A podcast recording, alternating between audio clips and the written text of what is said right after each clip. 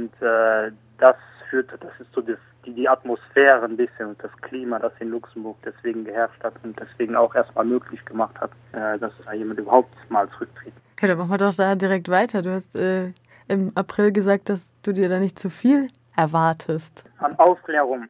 Und da so weit, also von, bei der Bombenleger-Affäre, die sind gerade in, in, äh, in Ferien, also das äh, Verfahren läuft gerade nicht weiter. Das wird erst in ein paar Wochen wieder weiterlaufen. Und da ist auch jeder Zeuge, der kommt, irgendwie zählt wieder was anderes. Und gerade erst der ehemalige, äh, der ehemalige Polizeichef, der hat ausgesagt, der hat äh, fast verweigert auszusagen und schließlich äh, hat er verweigert, das Protokoll zu unterzeichnen. Das heißt, da gibt es wahrscheinlich auch noch etwas, was er weiß, aber nicht sagen will und ob das dann noch herauskommt. Also, dass diese ganzen Bombenleger-Affäre aufgeklärt wird, das, äh, daran zweifle ich immer noch. Was die Geheimdienstaffäre angeht, äh, da gab es jetzt vor dem Parlament den äh, Bericht der äh, Untersuchungskommission. Da werden schon einige Sachen aufgelistet. Allerdings ist da auch ein riesiger Rattenschwanz noch hinten dran, weil äh, da gibt es auch noch äh, Strafverfahren, die jetzt eingeleitet werden und da muss man dann auch wieder Jahre warten, bis die äh, aufgeklärt sind. Also das, da ist noch, noch viel aufzuklären.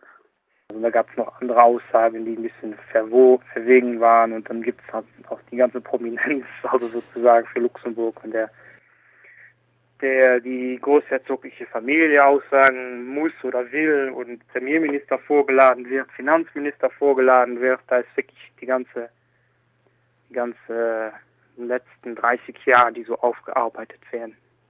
Wieso passiert das eigentlich erst jetzt? Ja, das ist die Frage. Also wenn, wenn ich mich mit Journalisten so halt aus Luxemburg sagen sie, dass es äh, an dem äh, an dem Gerichtsprozess liegt, der ist ja auch jahrelang also nicht verschleppt worden, aber hat sehr lange gebraucht, bis der angelaufen ist. Und äh, eigentlich weiß jeder, dass die beiden Angeklagten das nicht waren, dass sie vielleicht ein bisschen was wissen, aber mehr auch nicht. Und irgendwann hat der Staatsanwalt halt gesagt, so wir machen das jetzt einfach und das ist halt dann gerade im Februar jetzt dieses Jahres angelaufen und da haben dann wohl anscheinend ein paar Leute mit der Angst zu tun bekommen und dann auch diese Geheimdienstaffäre losgetreten, weil das war auch, also der Aufhänger ist ja, dass äh, Premierminister Juncker im 2007 mit einer Armatur überwacht oder aufgenommen wurde ohne sein Wissen. Und das war schon halt seit 2009 Abgeordneten bekannt. Das war der Untersuchung, das war der äh, Kontrollkommission des Geheimdienstes bekannt. Und irgendwann erst im November 2012 ist jemand damit an die Presse gegangen. Das heißt, vielleicht, das, so wird jedenfalls bei verschiedenen Journalisten vermutet, dass da ein paar Leute wegen dem äh, Gerichtsverfahren Angst hatten, dass da zu viel herauskommt oder zu wenig, weil es hat auch die Verflechtungen mit äh, Stay Behind gibt, wo auch der Geheimdienst dann noch untersucht hat. Also, aber warum genau das jetzt gerade gerade jetzt alles aufkommt, das ist auch noch nicht wirklich geklärt. Im April hast du auch gesagt, dass äh, wahrscheinlich sehr schwierig an dem, dem Stuhl zurück zu rütteln sei, da er schon seit 19 Jahren Premierminister ja. ist. Allerdings muss auch dazu gesagt werden, dass er auch wieder antritt. Ne? Das heißt, ist zwar jetzt, also er ist ja auch noch nicht zurückgetreten eigentlich. Er hat nur gesagt, wir machen jetzt das mit den Neuwahlen. Äh, und er wird wieder Kandidat sein. Und die Werbetrommel wird schon schön gerührt gerade. Das heißt, äh, das kann nur eine dreimonatige Pause sein und dann geht es einfach so, so weiter wie vorher. Das müssen dann die Wähler und Wählerinnen entscheiden, aber das ist auch noch ein langer Weg, bis äh, Herr Juncker einmal nicht mehr gewählt ist. Also es ist schon eine kleine Revolution, dass es überhaupt zu Neuwahlen kommt. Also dass da jemand, dass die, die, die Sozialisten da äh, wirklich es darauf ankommen lassen, das hat es äh, noch, noch nicht gegeben und äh, ich meine, er ist jetzt seit, äh, seit 15, 1994 Premierminister, dass man das, äh, das noch erleben kann, dass er mal da äh, umfällt. Das äh, ist manchmal schwierig vorzustellen. Aber umso besser, dass es dann passiert.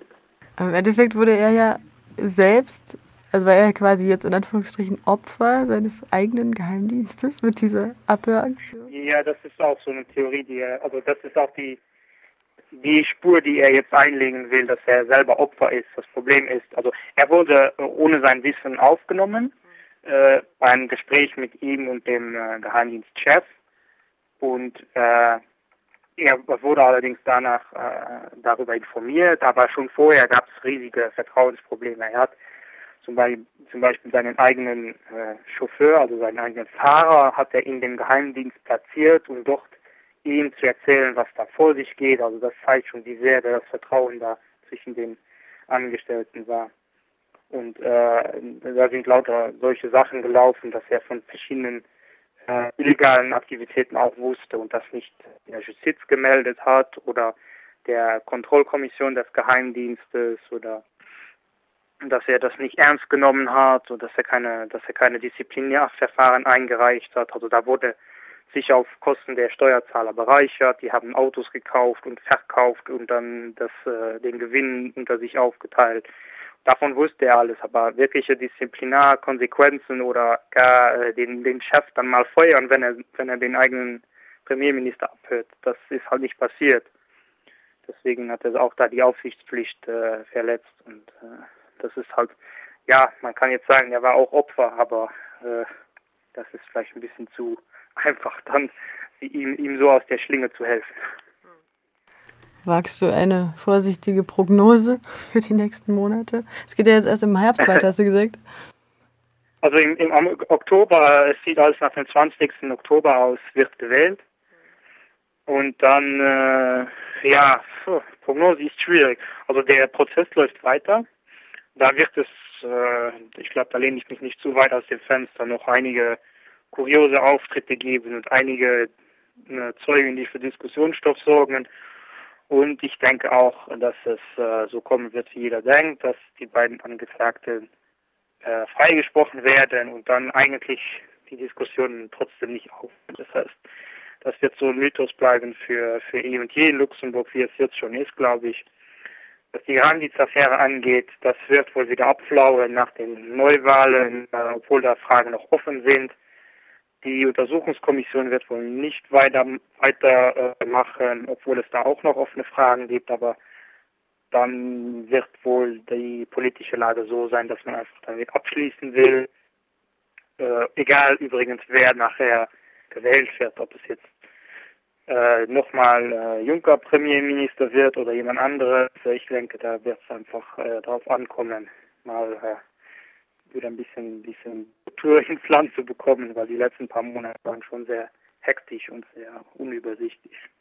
Liefert auf jeden Fall guten Stoff für Film. Ja, allerdings, wenn ich wenn ich jemandem erzähle, höre ich immer, ja, das ist ein bisschen unrealistisch für einen Film, weil also, da gibt's da gibt's noch noch noch Geschichten, die der also der Geheimdienst da gemacht hat. Die sind irgendwie nach Südafrika geflogen, haben da eine Nichte von irgendeinem Milliardär erpressen wollen, äh, wollten russischen Milliardär erpressen, weil der sein Geld hier irgendwo in Luxemburg äh, verloren hatte.